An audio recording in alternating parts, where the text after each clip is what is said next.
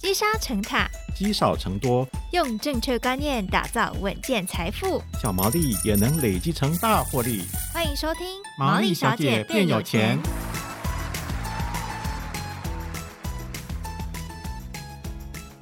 Hello，大家好，欢迎收听《毛利小姐变有钱》，我是佩服，我是孝瑜。不知道大家有没有听过？就是说，我们这个节目叫做《毛利小姐变有钱》嘛。对，那有钱就要做什么？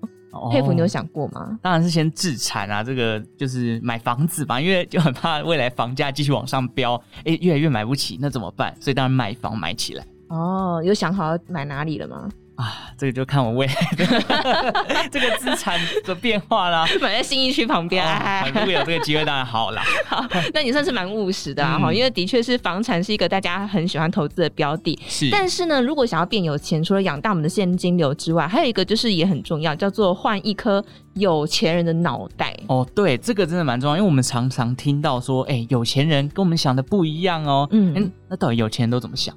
对，所以我们今天也要问问有钱人，好，今天的来宾，好，他眼中观察到的有钱人呢，或是老师自己本身，都是怎么样对待自己的资产？那么在今天我们邀请到的来宾是资深理财作家卢艳丽老师，来到节目当中跟大家分享。老师好，老师好，两位主持人好啊、呃，听众朋友大家好，好，老师都是怎么想的呢？我都是怎么想的哦？我其实呃。现在跟年轻的想法差很多哎、欸、哦，怎么说？我年轻的时候会觉得多兼几份差，然后可以多赚钱就多赚钱。嗯、对，然后我现在想的是健康，以及呢让钱帮我赚钱，以及要对自己好一点。嗯，然后我觉得最大的不一样的地方是我现在蛮挑剔工作的。哦，所以大家会发现我好像没有常常出现在荧光幕上，对，是因为这个就不能讲，这电视圈的秘密，就是 我们关，等下关掉麦再讲。没有，我的意思是说，当我们生活比较过得去的时候，你就可以有能力去选择你自己喜欢做的工作，嗯，就就不必去觉得说，哎，这个节目好像今天讲的很夸大。我不需要勉强自己去应接这个通告哦，或者是说这个商业的合作，我觉得内容文章都好恶心，我自己看都想吐。那这个工作我也不会接。所以有钱之后，有钱有件很重要的事情，就是老师刚刚讲到的选择的自由，对对对，我觉得这个人生的掌控权是很重要。嗯，但老师就你自己观察，比方说，呃，像老师自己或是您观察到的人，呃，这些有钱人。主要的特质可能有哪一些呢？好，其实我因为工作的关系，我自己同时也是房地产公司的顾问，嗯，所以坦白说，我应该算是蛮蛮蛮接近台湾顶端金字塔顶端的这些高资产族。那他们有几个特性，第一个特性是他们不见得会乱花钱。很多人会说有钱就是任性嘛，好，什么去名牌店里头。啊，什么 H 开头的那个店里头，这个这个不要，其他通通包起来，没有这回事，这是梦想啊。没有，其实没有这回事。嗯，大部分的有钱大概花钱是比较重视 CP 值的。嗯，我的意思是说，不管是买名车或者是买名表，嗯，他们会想的是这个东西我可以用多久？那一旦呢，呃，这个摊提成本之后。他们觉得很划算，他们就会去买哈。我举我自己的例子好了，这样比较清楚。嗯，比如说我手上这只表，这不是我自己买的，是我呃我好朋友送我的。这只表他当年买的时候，就那个志玲姐姐代言的这个品牌哈。嗯，二十几年前他买送给我的时候，就要我记得好像是三万还是四万。嗯，后来当然不止这个价格。那我要讲的是说，其实当年。他送我的这个表的时候，可能呃呃，很多人会觉得，哎、欸，好贵哦，就是一个月的薪水。可是这只表我戴了二十年，对呀、啊，很划算，对不对？很划算哎，很划算哈。所以有时候就是当我们要花钱的时候，呃，我不是说路边摊不好，而是我们可以算一下，这个东西也许看起来比较贵，我可以用比较久，嗯，那当然你就是选择这个好，这是第一件事情。然后第二件事情是有钱人的投资理财，我觉得他们不是谨慎，而是他们比较不会去超乎他们的能力圈的范围。我举例，比如说，嗯、呃，习惯投资房地产的人，他就会投资房地产；那喜欢投资股票的人，他就会投资股票；喜欢买基金的人，他就买基金。他们都会去买一些他们很熟悉的产品。那我再举我的例子好了，比如说，呃，很多人都会问我说，那前一阵子生技股很疯，嗯，就就录影的时候，他说，对呀、啊，这档很棒，那档很棒。啊，现场就我一个人说我没有买生技股，因为我就觉得生技股我不熟啊。那就有人吐我说，你怎么可能不熟？你在二十年前不是主跑过生技产业？对。二十年前，那是二十年前，现在就不熟嘛，哈。也就是说，我自己觉得，呃，可能电子业或者是半导体产业，我的脉动、我的掌握度比较高，那我就只会专注在电子股。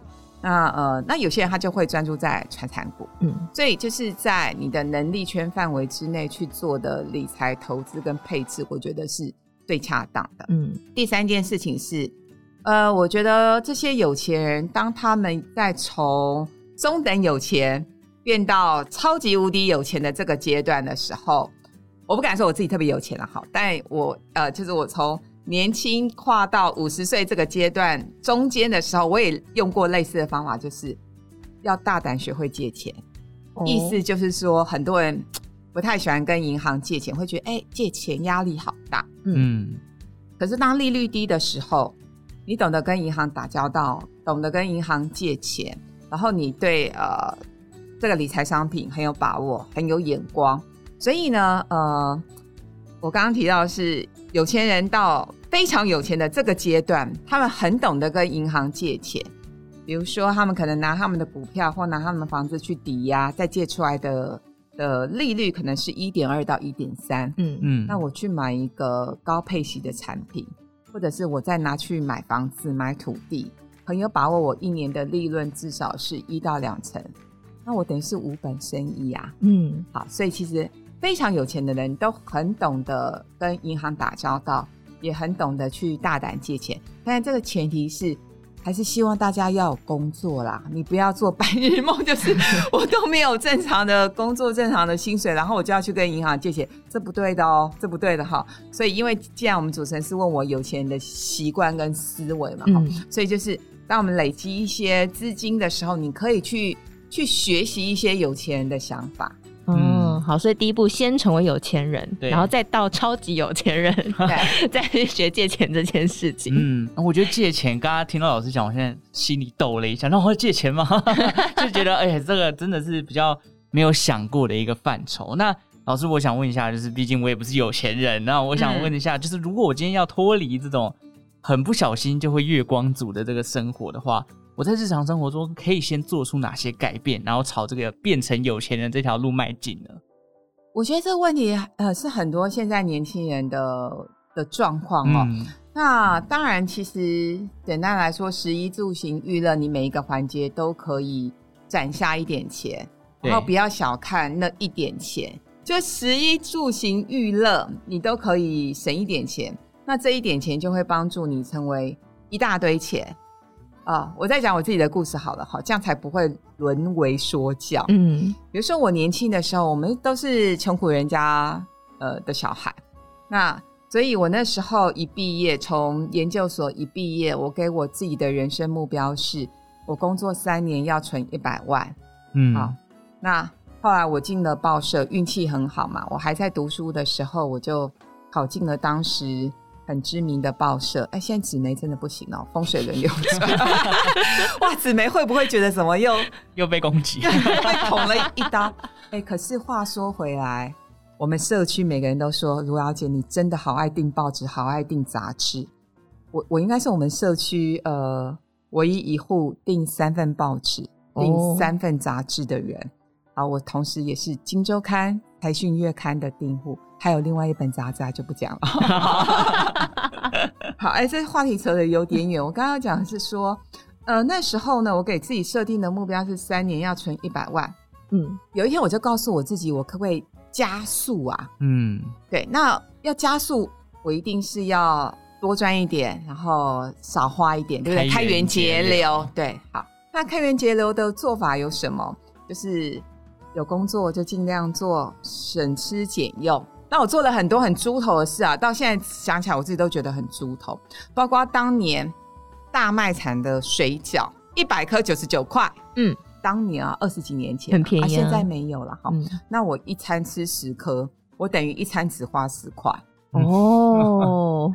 还有我最常用的一招就是呢，我们今天去拜访或者是去采访那些上市公司的老板或者是专业经理人的时候，都会跟他约下午嘛，啊，对方就会知道我们很穷，就会请我们喝下午茶，请吃饭就对了。对，所以后来我很快，我我利用两年半就存到人生第一个一桶金。哇！但但其实我要讲的关键的故事是在说，当你看到你的存折的人生第一个一百万的时候。很神奇，你会更有动力想要去赚更多钱，嗯，会更有动力想要存更多钱。对，过了几年之后，很快我又存到三百万，然后过了几年之后，我的钱就一直往上成长。嗯，那包括也因为我们我们对工作的态度一直都是很认真的，所以我的时薪就可以从当年一个小时五十块。哦，一直往上跳，我就不想我现在时薪多少。所以，所以我要讲的就是说，我们永远都要对工作保持热情。然后，当你的薪水、当你的收入变得更稳定，然后也有成长的时候，你就可以开始做更多的投资理财啊，你就可以开始学习买股票、买基金等等。可是，就是千万不要小看你现在薪水可能只有三万块、四万块，都不要小看。因为我常常讲的一件事情就是，我们要趁年轻的时候踏出理财的第一步，因为理财是需要练习的。嗯，你连小钱都练习不好，你连小钱都管理不好，我真不相信你有能力管理大钱。嗯、意思就是说，大家去看一下，为什么很多乐透得主啊、哦，大概三年就破产。对，因为他连小钱都管理不好，他怎么有能力管理大钱？是、嗯、哦，老师这样讲其实蛮有感觉的哦。就是，哎，这小小的钱，很多人就觉得，哎呀，这一百块、一百五没关系，就买买买买买，结果到月底才发现买了一百次一百块，十万一万块就没了。对，所以其实从管小钱就会是脱离月光族的，我觉得蛮重要的一步哦。嗯，那老师刚刚其实提到，就是赚钱，把钱拿过来运用这件事情。这个样的就是想法，是不是也是影响自己致富的一个非常重要的关键？哎、欸，当然，就是呃，我觉得要变成有钱人，我们不敢说富豪了，有钱就是至少有钱可以花。嗯，你不是月光族，然后你不会穷到没有钱吃饭，你不会穷到就是今天。爸爸妈妈要过生日了，你拿不出钱来买礼物给他们，对，或者是呃，今天你自己要帮自己庆生，或者是帮你的阿娜达庆生，你也拿不出钱来帮他买礼物。至少我觉得我对有钱定义是这样哦。我们今天要变成有钱人，你要告诉你自己，我要学做有钱人，就是那个心态跟方式。如果你连心态都没有，那你这辈子大概就是就是。可能就是这样了，就是这样哈。我我昨天听到一个真实的故事，我也跟大家分享。因为我同学，我有几个同学，他们都一直在美国工作，就念书，可能呃大学毕业之后就去美国继续念书，然后留在那边工作。我有个同学，他是最近又回来，因为跟我一样年纪大了嘛，要开始回台湾退休，最近在找房子。呃，他就跟我分享他一个呃好朋友的故事。嗯，那因为大家知道，其实去年跟前年美国新冠疫情之后。就给了很多呃那个补助金，失业补助金。他就说他一个朋友，呃领的失业的救助金，然后再加上呢，可以一个礼拜去领一次那个补助的食物。他算了一下，因为他有两个小孩，他光是一个月领到的这些补助金三千多美金。他算了一下，大概台币十万块。哇，他算了一下，欸、他去上班也没有赚这么多。于是乎，他这两年多来都没有上过班。哇，这两年多还都没有上过班。后来因为最近政府规定不能再领补助金了，所以他就很痛苦。他大概这半年来都没有领补助金。嗯，对，那他就其实他他已经有一段时间没有上班了。所以当他要再回职场的时候。就会遇到一些困难，因为雇主都会说：“哈，你怎么也好一阵子都没上班？你到底在混什么？你到底在想什么？”所以呢，我讲这个故事就是要跟大家分享，就是如果你觉得天上掉下来的钱、天上掉下来的礼物就足以让你觉得日子很好过，你就不愿意去努力，不愿意去打拼，那这就不是有钱人的心态，因为事实上很多的有钱人，嗯、他们即使已经身上的资产已经很够了，他们也还是很认真工作啊，嗯、对工作抱持的热情啊。比如说像我们发行人，明明都可以过很好的日子，很好的 退休生活，但是他还是每天很热情的领导我们工作，对不对？很有新闻人的魂。对，所以就是我觉得财富累积到某一种阶段的时候。那就是让你可以舒服的一种没有压力过生活的方式，但基本上你对工作还是要热情，你要跟你的同事分享，跟你的小孩子分享啊，你要把你的经验跟知识传承下去。嗯，除了这个管理好钱是一个很需要练习的事情以外，嗯、呃。当然，投资我相信现在越来越多人是很熟悉这件事情，可是真的还是会有听到那种啊，我都不敢投资。像我之前的公司有个朋友，他已经二十八，比佩服还要大了，呃，二十八、二十九，应该现在已经三十了。可是他从来没有理财过。嗯、他说他只敢把钱放在定存，原因是什么呢？因为他爸爸中风，所以他就对于钱这件事情非常的恐惧。他觉得万一家里一有什么急事，他一定要随时有一笔钱可以用。所以他从来都不敢做任何的投资。所以如果像有这种心理障碍的朋友，老师会给什么建议呢？可是如果是这种情况，因为家里有一些不可控制的因素，哦、或者是基本上他觉得他自己可支配的所得也没有那么多。我的意思是说，他扣掉爸爸的开销，或者是你有房租或房贷要缴诸如此类的。他的结余已经不是很多了，如果还要再强迫他去买基金、买股票，他可能会压力很大。那我觉得干脆就不要碰这些投资理财商品，嗯、也许你就去买一些非常非常稳健的，比如说投资等级债，还是要严格控制风险呐、啊。如果真的觉得这些东西一旦跌起来都会失眠、睡不着。甚至想要骂老公、打小孩，但那个资金比重你就要自己想办法拿捏住哦。就是呢，我都会跟大家分享，因为有人会说，那我到底是要拿我所得的一成，还是两成，或者是五趴拿来投资？那我就会说，其实每个人的标准不一样。那唯一可以衡量的标准，就是尺度，就是在于说，你要想，你今天买了这档股票。然后它跌个五趴或跌个十趴，你想到你就会失眠，你想到就会跟你老公吵架，那么你就应该把你的比例给降低。嗯，我觉得这个是最最适合的衡量的标准。如果真的不知道要怎么样去处理，就是到底要买什么商品，就我们上一集有讲，对，你就选市值型的 ETF，然后定期定额。那因为呢，台股现在比较动荡不安。给大家一个建议，就是你至少要抱三年以上，不管是台股市值型的 ETF 或者是台股基金，至少要抱三年，是因为这个逻辑很简单。我也做过了统计，即使你高点进场，啊，历经低点，再走到另外一个高点，平均大概是三年啦。嗯，那这三年的时间呢，走完一次微笑曲线，平均获利还有二十趴。好，那前提是你不要太。挑到最烂最后一名的基金哦，前提是呢，你起码挑到中等报酬率、中等绩效的基金啊。如果你真的不会挑，那你就挑零零五零跟零零六二零八，这也是另外一种方式。所以前提是三年哦，因为很多投资小白、理财小白是他们买了零零五零跟零零六二零八，或者是或者是买了台股主动型基金，三个月不涨，他们就受不了。嗯，对他们就觉得他们是不是该停扣了，或者是呢，半年过去了，哎。怎么还没有开始赚钱，他就开始怀疑起人生。嗯，那当然是不需要这样，因为事实上当然就是全球股市最近比较动荡不安，所以呢，你要更有耐心的去应对这次的变化。嗯，所以其实投资有一个很大的重点，就是你要能够衡量风险啊。对，就每个人能够承受的，比如说，哎，十万块对我来讲还好，可能对有些人来讲这是救命钱。嗯，那当然你在投资上面，你其实要衡量自己能够接受的金额有多少。重点就是不要让投资去影响到你自己的心情。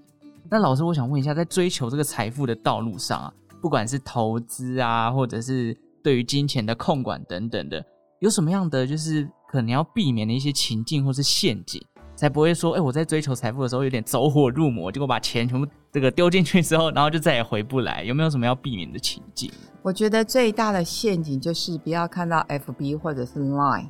然后里头有什么奇怪的群组你就参加，嗯、然后看到 奇怪的名牌你就参加，因为包括我自己也是受害者，还有像是阮木华木华哥、韵芬姐、夏运芬韵芬姐，然后是生辉是老师等等，我们都深受其害。哦，就是我们其实都没有去开这些奇怪的群组，那诈骗集团就会利用这些群组，那吸引大家去去买奇怪的股票。就是呢，任何的投资理财一定有风险，这是第一个陷阱。第二个陷阱就是我刚刚说的，绝对不要去投资超过你能力圈范围以外的商品。我一个非常要好的朋友，大部分他也都是这个自产，就是包租公啦。他看到台积电跌到这个价位，他跟我说：“艳丽，我决定要买一千万的台积电。” 然后我就跟他说：“台积电明年 EPS 多少？你知道吗？”他答不出来。台积电毛利率多少？你知道吗？他答不出来。那我就跟他说：“你这辈子都没买过股票，因为他跟我说他这辈子都没买过股票，所以他人生第一档股票就想要奉献给台积电。”我说：“这个逻辑当然是很好了，可是还是要做一点功课。嗯，如果你都没有做功课，你就去买，我觉得那个很不妥。其实我们不管买任何的投资理财商品。”你一定要对他够认识、够了解。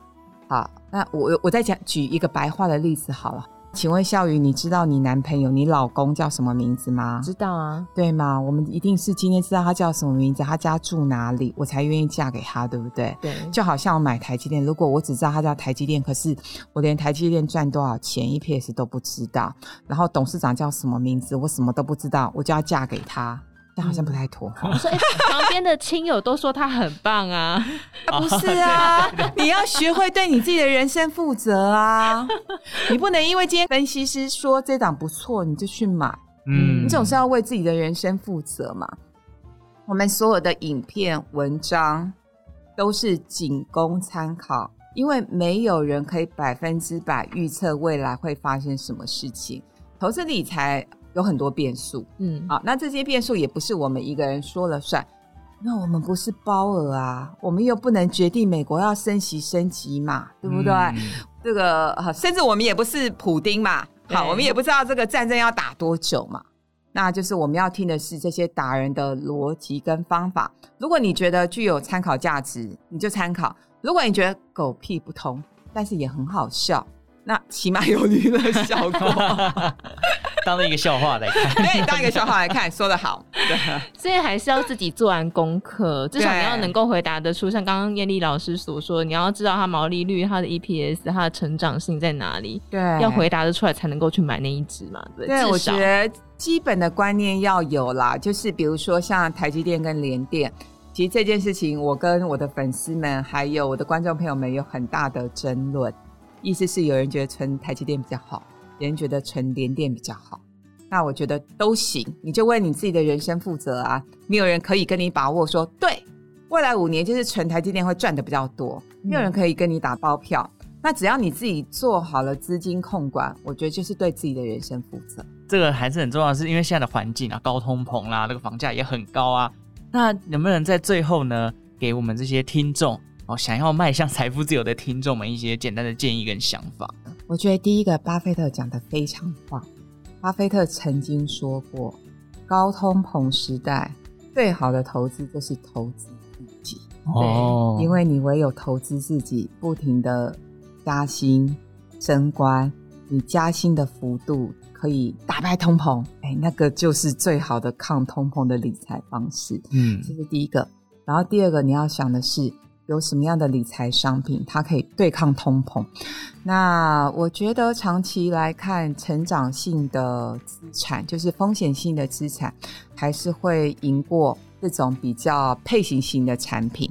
所谓成长型的产品，就是我们刚刚讲的，不管是半导体类股啊，或者是其他的电子股，或者是现在讲的五 G 啊、电动车等等。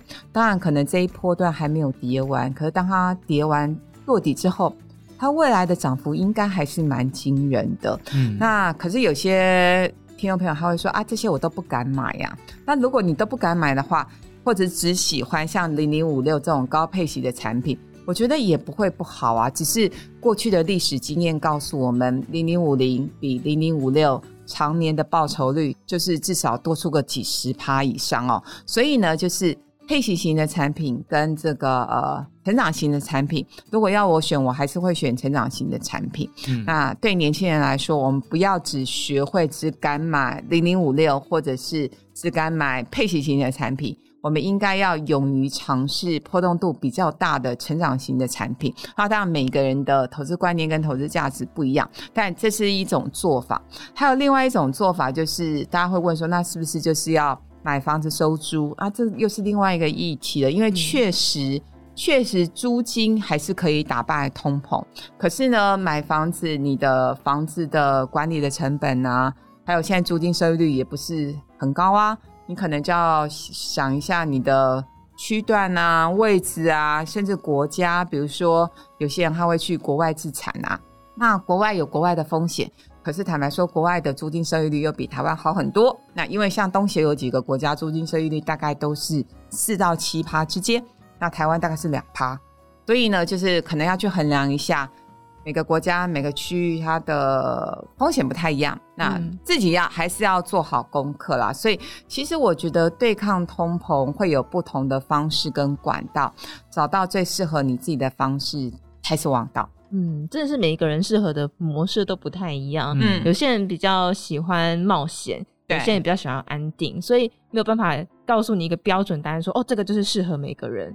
真的还是要自己去摸索出来。对，就像刚刚这一开始讲，哎、欸，不是说你认识他的名字你就去买，你还是要去熟悉他后面的背景哦。对，OK，那我觉得高通膨的时代，大家都要去做的一件事情，就是刚刚老师引述的巴菲特这句话，就是投资自己。既然现在市场的状况这么差，那不妨就是静下心来，还好好去认识一下股票它的毛利率啊、营收啊、获利的状况怎么样。未来你在投资它的时候，你会更有信心，也比较不容易被牵着鼻子走。感谢老师的分享，谢谢，谢谢，谢谢大家。好，感谢大家今天收听《毛利小姐变有钱》哦。如果喜欢我们的节目呢，也欢迎订阅荆州大耳朵的频道。如果对于这个节目有任何想法，欢迎在 Apple Podcast 留言告诉我们。那我们就下一集再见喽，拜拜拜拜。我是阮木华，收入追不上物价上涨，为了所有人都要面对的退休金缺口，我和金周刊开了退休财务自由特训班。我们的目标是周休七日，月领七万，二十堂全方位退休金课程，二十位专业讲师精华绝学，从理财投资、风险控管、债务整合、税务规划到退休金投资组合，让您走上财务自由之路。开课资讯立刻搜寻周休七日，月领七万。